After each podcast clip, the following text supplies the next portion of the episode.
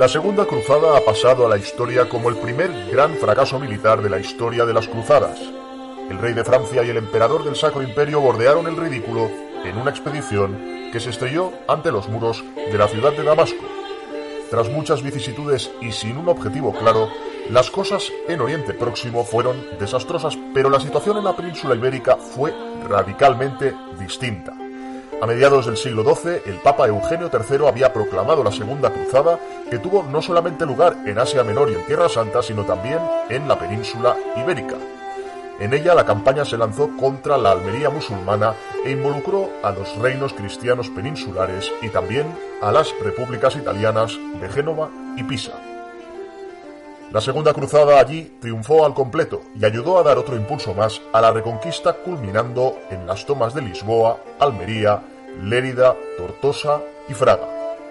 Hoy, en Almas del Medievo, viajaremos al escenario ibérico de la Segunda Cruzada, un escenario desconocido para la gran mayoría del público y que cuenta con importantes personajes históricos desde Portugal hasta Aragón y los condados catalanes. Hoy, en Almas del Medievo, la Segunda Cruzada en la península ibérica. Y como ya es habitual, para todo ello contaremos con la participación del historiador particular de este programa, Héctor Martín, licenciado en Humanidades, licenciado en Periodismo.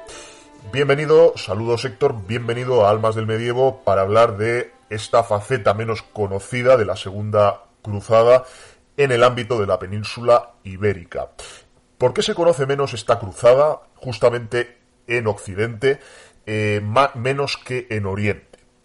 Bueno, eh, obviamente porque la atención mediática del momento estaba en Jerusalén y en recuperar el condado de Edesa, que es el casus belli que hizo convocar la cruzada por parte de Bernardo de Claraval, el Papa, etcétera. Pero bueno, irónicamente en ese momento nadie apreció que donde se iba a demostrar un éxito esa convocatoria en cuanto a resultados fue la península ibérica.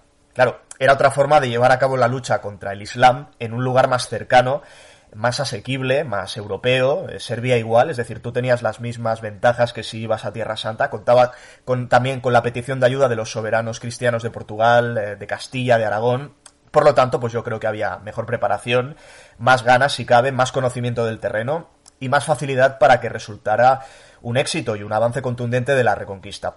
Saludos a los oyentes y hoy vamos a hablar, como hemos dicho, de la Segunda Cruzada, en este caso en la actual España y Portugal, en la península ibérica que tuvo evidentemente unos resultados, como ya hemos dicho, completamente opuestos a los que se cosechó eh, en el cuerpo expedicionario en Oriente.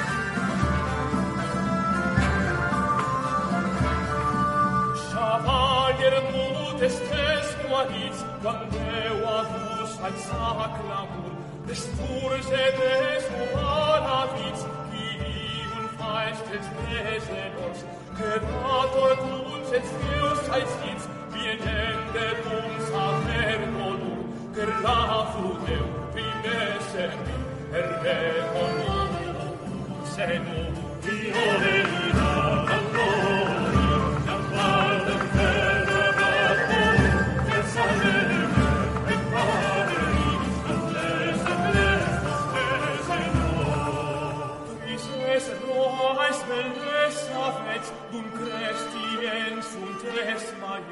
nes mus ir farse desertes, Deus dies mais sacrificies, si vales tes mus purvenses, buscidar mes estes preses, a senuribus per peseres, qui pur mus futen mus treques. Fiore